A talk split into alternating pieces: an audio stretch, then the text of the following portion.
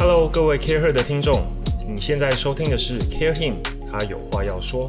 我是主持人 William，在我主持的对谈中，我会邀请不同领域的男性创办人，聊他们的品牌故事，聊他们的奋斗过程，透过不同性别观点，开启思想的对话，来听我们聊，听我们扯，也来听他们如何 Care Her。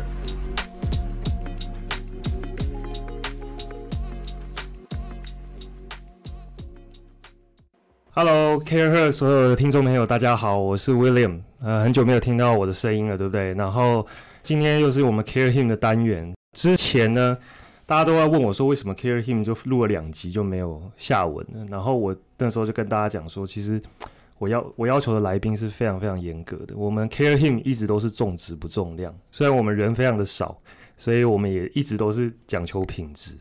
那今天呢，呃，非常非常开心邀请到一个非常特别特别的来宾，呃，为到底有多特别？因为他有多重身份，他是流行音乐的制作人，他也是电影配乐的制作人之一，音乐剧的制作人，所以他非常非常多的获奖无数。但呃，重点呢，他是我二十几年前的高中同学。我欢迎王希文。Hello，各位听众们，大家好，我是希文。哎、欸，主持人你好，刚刚真的是很微妙的感觉。对，我们两个从从从从来没有在麦克风面前两个人在互相聊天，对，完全没有。上次给你拿麦克风就是在高中毕业典礼，这一段过去就不要提了，这一段过去就不要提了。然后今天真的非常开心能够邀请他。好了，那我觉得今天真的很开心。为什么要找希文来？其实因为呃，刚刚讲到希望有非常多的身份，那。很重要的一个身份，他其实还有我刚刚忘了提了，就是他也是一个创业家，也是一个呃风细月的创办人。那我觉得这个其实呃在过去十年前已经十年了，对不对？对，十年了，对。你是二零一一年创，哇，所以今年十周年，真的很很了不起。所以在二零一一年，我想台湾其实没有多少青年会创这样子的一个业，可不可以跟我们聊一下当年从美国回来，怎么会有想要做这件事情？嗯其实呃呃，因为我个人是从事音乐创作，应该音乐制作，然后呃，风细月工作室是我的一个音乐剧的剧团，所以它呃放在台湾的框架下，有创业的那个意味，又 又不是完全那么所谓的新创事业。原因是因为它其实就是一个剧团。那台湾的剧场界很有趣，就台湾有很多呃大剧团。比如说绿光、果陀、标坊，嗯，他们可能就是九零年代发展起来之后，累积够多的观众跟呃公部门跟民间资源就非常稳定，嗯。但是呢，也有非常多小剧团，你可以想成唱片公司有很多超级大咖跟一堆独立乐团，分众越来越多，这样。其实那个概念这样，所以其实台湾太多创作者要做自己的剧团，但是可能因为受限于刚刚讲那种啊资源结构的不平均以及难以撼动。所以其实啊、呃，大家都做的规模也比较小，但是啊、呃，我常常开玩笑说，可能啊、呃、干不了大事，可是也饿不死。就是他们可能做一个自己的作品，演个一周两周，然后又做新的，就是很难发展成像百老汇那样，嗯，很大规模的东西这样子。所以在这个情况下，那时我成立风细月的主要的一个契机是，啊、呃，我自己做音乐剧，我帮别的剧团做音乐剧的作曲创作。然后可能发现我有很多对音乐剧的理想，它不只是在作曲上，它会跟整个制作有关。对，然后就就想不开，就弄了剧团。那个概念，但是你是一个厨师，然后你跑去开发酱油啊，跑去做筷子啊，跑去跑去订 跑去买家具啊，大概那种大概那种概念，就是希望自己的餐厅店面东西都是符合自己某个期待，所以就就啊、呃、投洗下去，就弄了更多。这种是整个剧团，那所以我的工作也就从纯音乐创作延伸到包括剧本开发，然后跟不同的设计工作啊、演员 casting 啊，然后行销啊，嗯，然后、啊、所以你讲到这个重点，就是说，哎，你要做这么多事情，然后有又已经有很多的独立小剧团在这边，但是。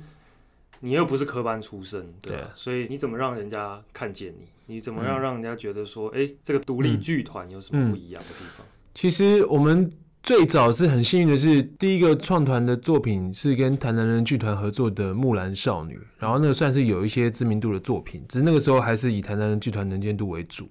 那是后来我们自己发展一个品牌叫风戏月 Cabaret。那 Cabaret 其实就是小酒馆的演出，在国外很很风行啊，就是可能一个酒馆，大家吃饭喝酒，然后上面有很多各种啊独剧的啊、跳舞的啊、音乐剧、唱歌啊、特技啊、杂耍，就是很很很非常松、很 chill 的一个表演。这样，那台湾其实大概五六年前都还非常少吧，就大家还是对于看表演，特别是看剧场，会觉得很。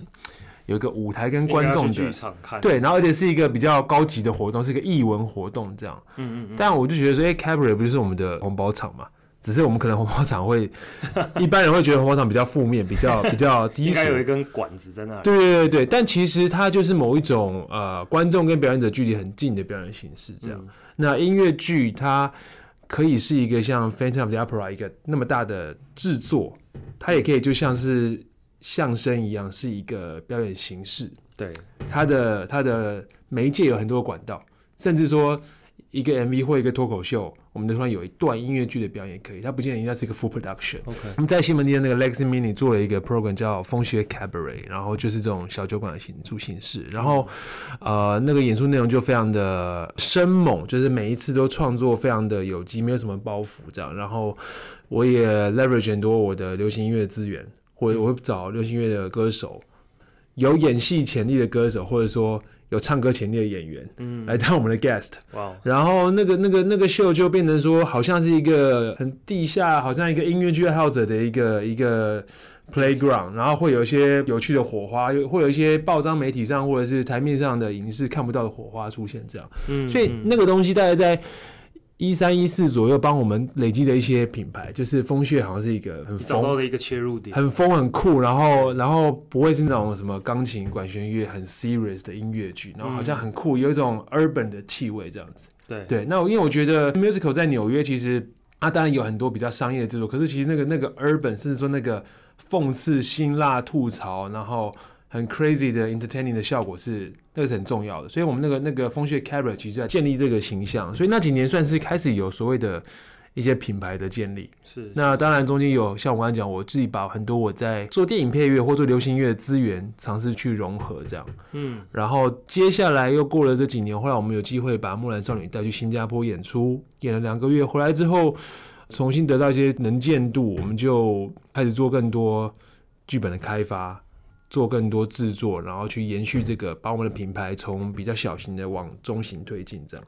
对所以到现在，风穴带算是音乐剧界的一个中型剧团吧。是，那只是它中间阻碍还是很大，因为那个产业的资源分配跟结构真的很根深蒂固，这样就是很两极化这样子。是是是。那好啊，那其实刚刚提到，其实风西月已经稍微有已经有一些知名度。那你自己本人也尝试了很，除了音乐剧以外，也尝试了非常多。类型的创作包含电影配乐，嗯、呃，可能大家如果有知道的话，比如说《翻滚吧，男孩》啊，《中破塞》啊，其实都是你的你的作品嘛。那所以我想问一下，就是说对你自己来讲，有没有哪一种类型的音乐创作是真的能够最让你觉得 enjoy，或者是说，哦，我真的觉得走音乐这条路真的是走得很、嗯、很对。其实我觉得流行音乐、电影配乐跟音乐剧啊。呃都有很很美好的地方，也有很痛苦的地方。然后我常常都说，我觉得自己好像是狡兔有三窟啊，嗯，就是哪个哪 个领域搅和了一段时间有点累，那在别的另外一个地方可以有一些养分，甚至说调剂。因为譬如说音乐剧就是非常吃排练场的互动，然后跟演员，然后说真的有很多人的 mega，那个 mega 我不是说。职场上的那种什么轮流，而是说，因为大家每天集在工作，那个情绪情绪都、嗯、大家都非常敏感，然后那个东西其实很浓，可是有时候也会很紧绷。你们平常密集需要就是在一起的时间有多长？呃，以排练场的话，我们如果是一个演出，可能前之前一个半月到两个半月都是排练，那大概一个礼拜排四天，一天两个时段这样子。嗯，那然后因为在在排练场。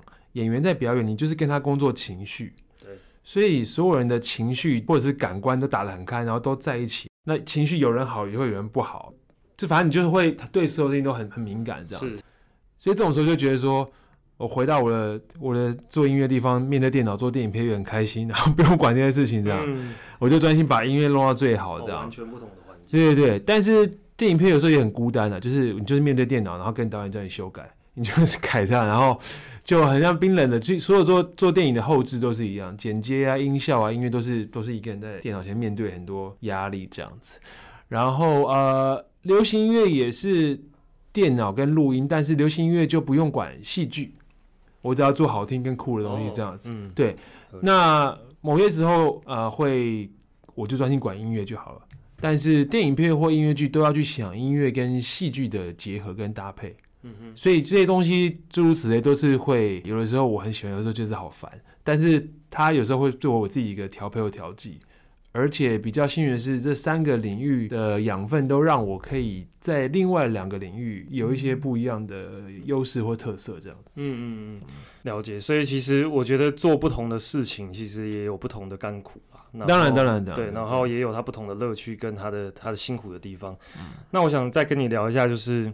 市场面，台湾其实是一个非常有文化的地方。然后，呃，你自己也讲过说，其实台湾不是纽约，但是台湾有自己的文化底蕴。嗯，那我想听你聊。我讲过什么时候讲？呃，在在某牌的某牌的访谈里面。OK，对我我我也是有做功课。那。其实我我想跟你聊，就是说台湾人其实，在译文这一块了，嗯、就像你刚刚讲，大家都喜喜欢看大牌的东西，喜欢看一些国外的东西。嗯、出国看百老汇，觉得自己很潮，对不对？然后国外不管那个某个戏剧来台湾，不管轮演几遍，都是场场爆满。那台湾的剧其实有时候就非常非常的辛苦。对，所以这个市场或者是台湾这个这个这个环境，到底给你什么样子的一个感觉？就是说，它有很棒的一个。东西可以去发掘，但是它的市场往往好像又限制你蛮多。嗯嗯嗯，可不可以聊一下这个这个部分？我觉得这可以聊很多，但我我尝试从几个角度讲。一个是说，啊、呃，我觉得台湾人很崇洋，或者说很很吃好莱坞或美国的东西，嗯、比起韩国人跟日本人。OK，你懂我意思吗？就是就是他们的民族性比较强啊。对，对对，你光看日本的电影，台湾的。台湾就只有体育的时候会稍微团结，对对对对对对对。而且台湾它的国球其实不是棒球，台湾的国球是赢球啊，是是是，赢了之后就对对对对，你这说的其他的球都不重要，对对对。但你看哦，你看哦，就是就是像日本的电影，其实都会有自己日本的配音，对不对？他们不在台台湾，反而觉得中配难听，很怂。对。然后台湾台湾人最爱跟外国人讲英文，但韩国人关于什么，我就是讲我自己语言这样子。那我觉得这个绝对跟岛国殖民，或者说我们的整个过去一百年的政治发展有关系。我们就是比较吃美国的东西，是是是对。所以因为这样，其实我朋友在做电影发行都说，好莱坞的电影在台湾那个投入的行销资源跟得到的票房回馈，远超过。日本跟韩国就在台湾做好莱坞片的行销是最好做的，因为 因为台湾人就是很是好莱坞，对，所以我觉得这个是一个就是社会文明历史的一个历程。然后第二个就是其实也跟也跟殖民政治有关，就是我觉得我觉得台湾花太多时间在政治内斗。那内斗的原因是因为因为两党或者说呃两个，等下我们现在 没有，我是认真的，我是认真的，就是就是好。两党或者说两个意识形态都很积极在否定对方，对，所以会啊、呃、政策会不延续，是，然后呃很多东西也难以累积，政政策也会就跑来跑去。对对，对。那台湾事实就是台湾有被日本治理的不错过的时候，嗯，好，那国民党在十大建设时期也让台湾变得很有经济起飞，对，好，但是呢彼此也都有做的不好的时候。是，是，那那台湾的确就是一个被很多国家殖民，然后包括日本殖民，然后国民党毁了一下之后，又开始发展经济，然后因为注重经济，所以不注重文化，所以建筑什么都不好，嗯、然后就是这些都是都是脉络，然后包括后来啊九零年代我们很哈日，像哈韩，我觉得这些都是就是台湾的一部分，但你你要接受这个东西，才有可能啊、呃、长出自己的东西来。但你如果一直在否定这个东西的话，我们就只能一直觉得国外的很屌。嗯，因为你觉得你都觉得说那些东西我们都在否定，蓝的否定绿，绿的否定蓝的。对，对我这个感触是因为很多年前我就我一年碰了两个纪录片，一个叫《弯生》啊啊，《弯生》是在讲日治时代在台湾这个呃出生的日本人啊，他们其实觉得自己是台湾，他们都是住在花莲，他们邻居就是青青梅竹马，就是可能阿美族或者是台湾人这样，但他们战后必须要回到日本。对，然后回到日本的时候，他们觉得是被说是呃比较下贱的阶层，然后就说你是台湾人啊什么的，然后就，但他们其实都想回到台湾，然后就有一群这些湾生，他们在年老之后回到台湾找自己的以前的故乡，那是个纪录片。然后另外一个纪录片叫《冲天》，是在讲抗战期间中华民国空军子弟的这个血泪的一些故事。这样，我就觉得这两个都很令人动容。嗯，但事实就是中华民国空军在那时候轰炸过台湾啊。啊，对，那你你要接受这个客观事实，然后这是一个历史战争的无情 whatever，但是它就是真的。那二二八也是真的，就是你要接受这些东西，因为两边都有值得我们去同理或者说。啊、呃，去连接的东西这样子，嗯嗯，所以我觉得台湾这个岛非常的多元，非常自由。可是我们至少从我出生到现在，我觉得我们从小到大二三十年，民间真的花太多时间在政治内斗，在否定对方了，而且没有想说我们自己是什么。这个东西其实就是文化，因为政治、历史、生活、社会都跟文化有关。你这个不会认同的话，我们的国片、我们的戏剧、我们的饮食都很难有一个。自己的东西，这样是，是对。那我觉得这五年其实蛮多创业者都在自己的领每个领域找自己的台湾的元素，我觉得蛮好的。比如说，可能服装啊、建筑啊、品牌啊、音乐，其实大家都开始去思考这个东西。就是说，我觉得就是就是要接受我们的独特性跟多样性的。我觉得这个是比较重要的，而不是一再的去追寻外面已经很好，可是你怎么样去去学着它的形式或技术之后，把自己的养分或自己的根去。传递给更多我们的人，我觉得那是比较重要的。嗯，那你这个可以两讲一下你这个过程嘛？因为其实台湾现在当然有越来越好的感觉，但是其实大家在创业的时候，其实还是受限蛮多，就是说资源上面其实都很辛苦，或者甚至是大家会觉得说：“天哪，你这个你就包含你当时创业的时候，可能也大家也不一定完全都看好。”那你在、嗯。在资源很受限的一个状况之下，我相信很多我们的听众其实他们不管是接班第二代，那他虽然有资源，但是家里常常会有一些自己的希望他走的路，啊，他想做转型，其实非常非常辛苦。那或者是有一些真的是纯新创的，那他他觉得他想要做一些个自己的东西，可是台湾其实环境没有这么容易。那你你可以讲一下，比如说你在这个过程当中，你怎么去克服这些受限的资源，还有别人的质疑啊？那这个可能就回到弄风细月弄剧团之前，就是我我要开始做音乐的时候，因为那时候一定也是呃家人啊、身边朋友都会觉得你不要想不开啊，什么什么这样，然后跟跟呃妈妈或者其他长辈是沟通很久。那呃当时那个时候我才二十三、二十四岁，我觉得第一个想法是说啊、呃，那试个两年嘛。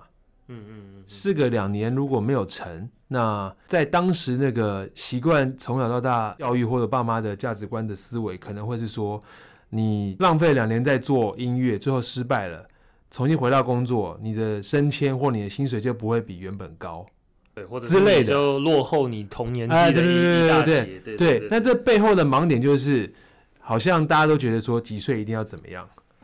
好，你工作毕业了，工作几年就要考 GMAT，就要去念研究所，然后回来就要怎么样？然后你几岁就应该有多少年薪，就应该要买车，什么什么事？这些东西都是，哎、欸，为什么是这样子？我就开始思考这个东西，然后已经想通了，觉得说，那最糟就是我四个几年失败，那反正我的我应该不可能找不到一个月三万块的工作，嗯，那再慢慢来，那那是我的选择，我只要面对自己的选择，那就 nothing to lose 这样子，嗯。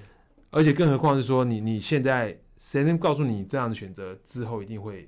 因为太这社会上太多太多可变的因素。对对对对，你根本就不知道之后会怎么样。太多成功是在六十岁、五十、七十岁，什么都有可能，甚至各种转职，现在越来越多了。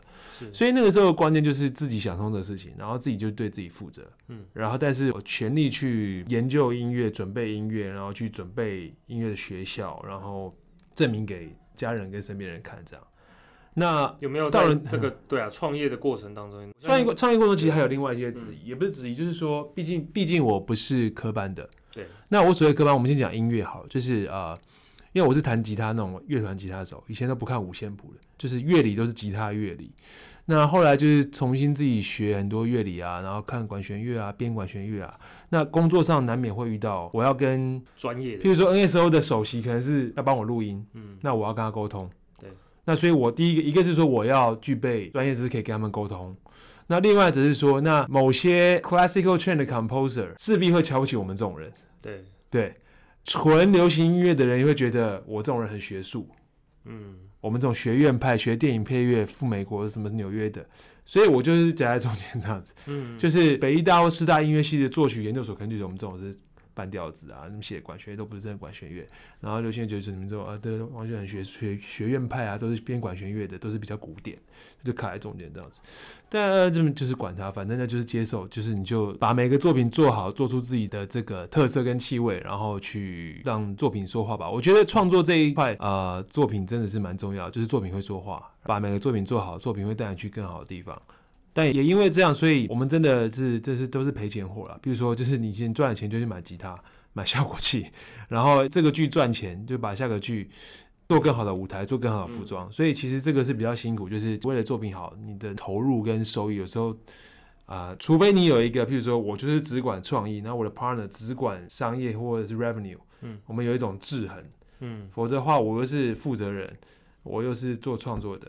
然后就很容易这个拉扯这样子，我觉得这个倒是比较辛苦。嗯、但中间刚刚讲那个、那个、那个压力或者是质疑都一直存在，到现在其实也都现在反而会变成自己质疑自己，嗯、因为创作到最后都是在跟自己挑战。我觉得这样子，然后我们也都快接近事实了这样子，然后下面也有很多敏感的。对啊，对啊，然后下面又很多年轻世代起来，然后其实现在资讯越来越多元，有时候也会觉得说要多接触新的东西，然后自己要维持多样性，这样子不能停滞，就是停滞的话就安逸，然后就会变成复制一样的东西，然后就可能久了久就在自己的小圈圈失去竞争力这样子。我觉得那个是现在比较会有一个这个谨慎，有时候提醒自己这样。对啊，其实现在这个世界真的变化真的非常快，然后后劲又一直来，所以你自己前前脚都还没站稳，然后后面就有人推着你。对啊，我们就是还没有，我还跟这样讲好吗？看还在跟上个世代作战，然后我们就要被下个世代歼灭。没错，这个其实很多我们这个世代的出来创业的人，其实或者是接班的人，其实都有相同的相同的压力。然后因为时局变化太快，现在多少创业家可能就二十出头。他们他们书才刚念完，可能就已经开始做一些事情。那我觉得这个，当然也不是说他们实力有不好，而是他们其实真的 move very very fast。对，那我我想可能也其实聊了真的很多，然后很非常多问题想问希文，但我想说，呃，Tiffany 就给我那么一点点时间，我们还是要挑一些重点来问一下。我觉得可能是你刚过一个十年的一个里程碑，你有没有想过你下一个十年？啊，你你自己的目标，或者是风细月的目标会是什么？风细月的目标其实除了音乐剧的，我自己创作，但是希望创作更多我满意的作品以外，就是说那个作品，我会希望自己是真的题材上也是有感的，或者说能够展现一些我的，能够有一些社会意义的，或者说有一些就不是只是娱乐，有一些我想要说的话，这样子。嗯，这是创作端。那那在产业端，其实风穴这几年一直很努力，想要接近定目剧，就是跟台湾有限的场馆档期去奋斗。我们想要就是努力的想要往韩国贴近一点点，就是说音乐剧它不要把它看得那么高高在上的艺文活动，它就跟看电影一样。因为韩国满街都是剧场，然后所有人每天都在看音乐剧，然后产业也兴盛，然后。有在国外训练，然后艺人也愿意去受训，然后呃，演艺公司跟音乐剧制作公司结合，所以他们一个戏都演三四个月这样子。那台湾离得很远，那每个部方每个部门都要去去配合。那我们其实这几年在创作之余，都很努力的在跟现在的制度或者是环境去沟通，或者是去找到应变的方法，去往那个方向迈进。所以会很希望接下来的五年、十年。我们之后都可以不要只做一个礼拜、两个礼拜的戏，都可以做一两个月以上。然后另外就是因为这几年我也一直都在，每年都有跟啊、台北表演艺术中心合作一个音乐剧的 workshop，讲创作的。那每年都有十二个学生，六个编剧，六个作曲这样子，就也蛮希望说接下来他们也可以慢慢的上来，有更多工作，然后让我们台湾音乐剧可以有更多多元的创作者以及产业共识。我讲产业共识是因为十年之前，哎，这好像歌。十年之前在台湾，其实没没有什么人在，没有没有人在怎么讲，就是音乐剧是靠本能在做的。比如说，可能哪个前辈有作曲的经验，或会写音乐，就来做音乐剧。但是现在有越来越多在国外学的，或者说带回了国外的养分，或者说因为网络，我们更看到更多更新的东西。所以从创作到形式到音乐剧的内涵到制作，其实有越来越多知识在解禁。好，但是啊、因为台湾的我刚刚讲的一些两极化的产业结构，我觉得很多东西无法在大团那边普及或被实践。嗯，好，所以我倒是希望说，透过自己剧团的制作，或者说呃学生养分等等，我们可以。有更多的共识，对于做一个音乐剧这个怎么做，然后怎么样的流程或者怎么样的美学，怎么样的分工，可以让它真的是更产业化。那我觉得这是希望未来五到十年有机会去更看到成果。这样也是啦，因为在这十年，你也可能我觉得传承一个也是蛮重要的一件事情，然后再把这个你累积了这么多的经验，然后让下一代啊，讲下一代太沉重了。啊、这个是很 这个我跟你讲，这个很多年前我跟小鬼啊。啊，呃，跟观众讲一下，小鬼是许玉英，是很优秀的爵士音乐家，是前几年前几年前几年在金曲奖台上 rap 的那一个，对，他也是我们同学了。那反正前几年，因为他在爵士乐界也是打拼很辛苦，然后我们有一天晚上就聊天，就说，呃，我觉得我们彼此在音乐剧跟爵士乐理想。可能无法在我们的壮年时期达到，但我们现在辛苦一点，或许我们的下一代，你知道小鬼讲他自己是壮年，真的也青壮年，青壮年，就是我们的这个你从来都不承认这，我们这个这个这个打拼的年纪这样子。但的确，譬如说十几年之前，台湾爵士乐也是很少人在弄，但是现在每年都有一堆爵士专辑出现，然后越来越多人在学爵士乐，所以其实。我觉得这是我我们我们的在台湾这个产业的一个 position，或是我们的使命吧，这样子。非常非常好。那我觉得，我觉得今天真的聊了非常多。其实我们真的还有很多话可以聊。然后我们剩下的就留到明天去打篮球的时候再聊。啊，可以可以可以。那。那其实我这个 Care Him 的节目到最后都通常都会有一个桥段，就是我们这种快问快答的桥段。哦，快问快答，应该有玩过这种游戏嘛？就是两个选项选一个，不要想太多，好，好不好？我们很快。好。钢琴还是吉他？呃，吉他。Cat 还是 Mary Poppins？Mary Poppins。电影还是音乐剧？音乐剧。流行音乐制作人还是电影配乐？呃，电影配乐。Care Him 还是 Care Her？Care both，very nice。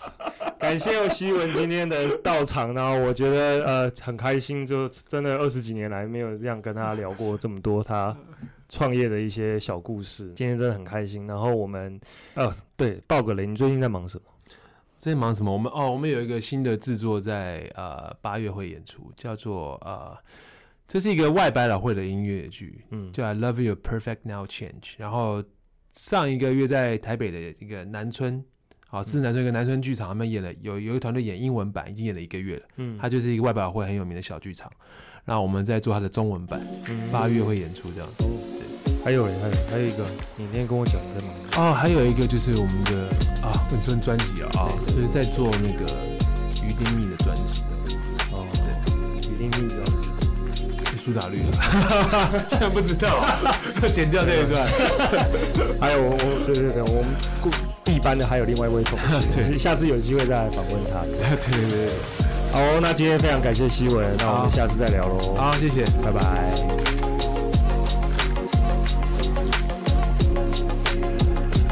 大家喜欢我们的 Podcast 吗？欢迎大家帮我们在 Apple Podcast 上面评分并留言，更可以分享给适合的好朋友听哦。Justco 是一个富含设计质感的 Co-working Space，在台北有三个据点，CareHer 的办公室也在这里哦。欢迎大家来 Justco 找我们玩。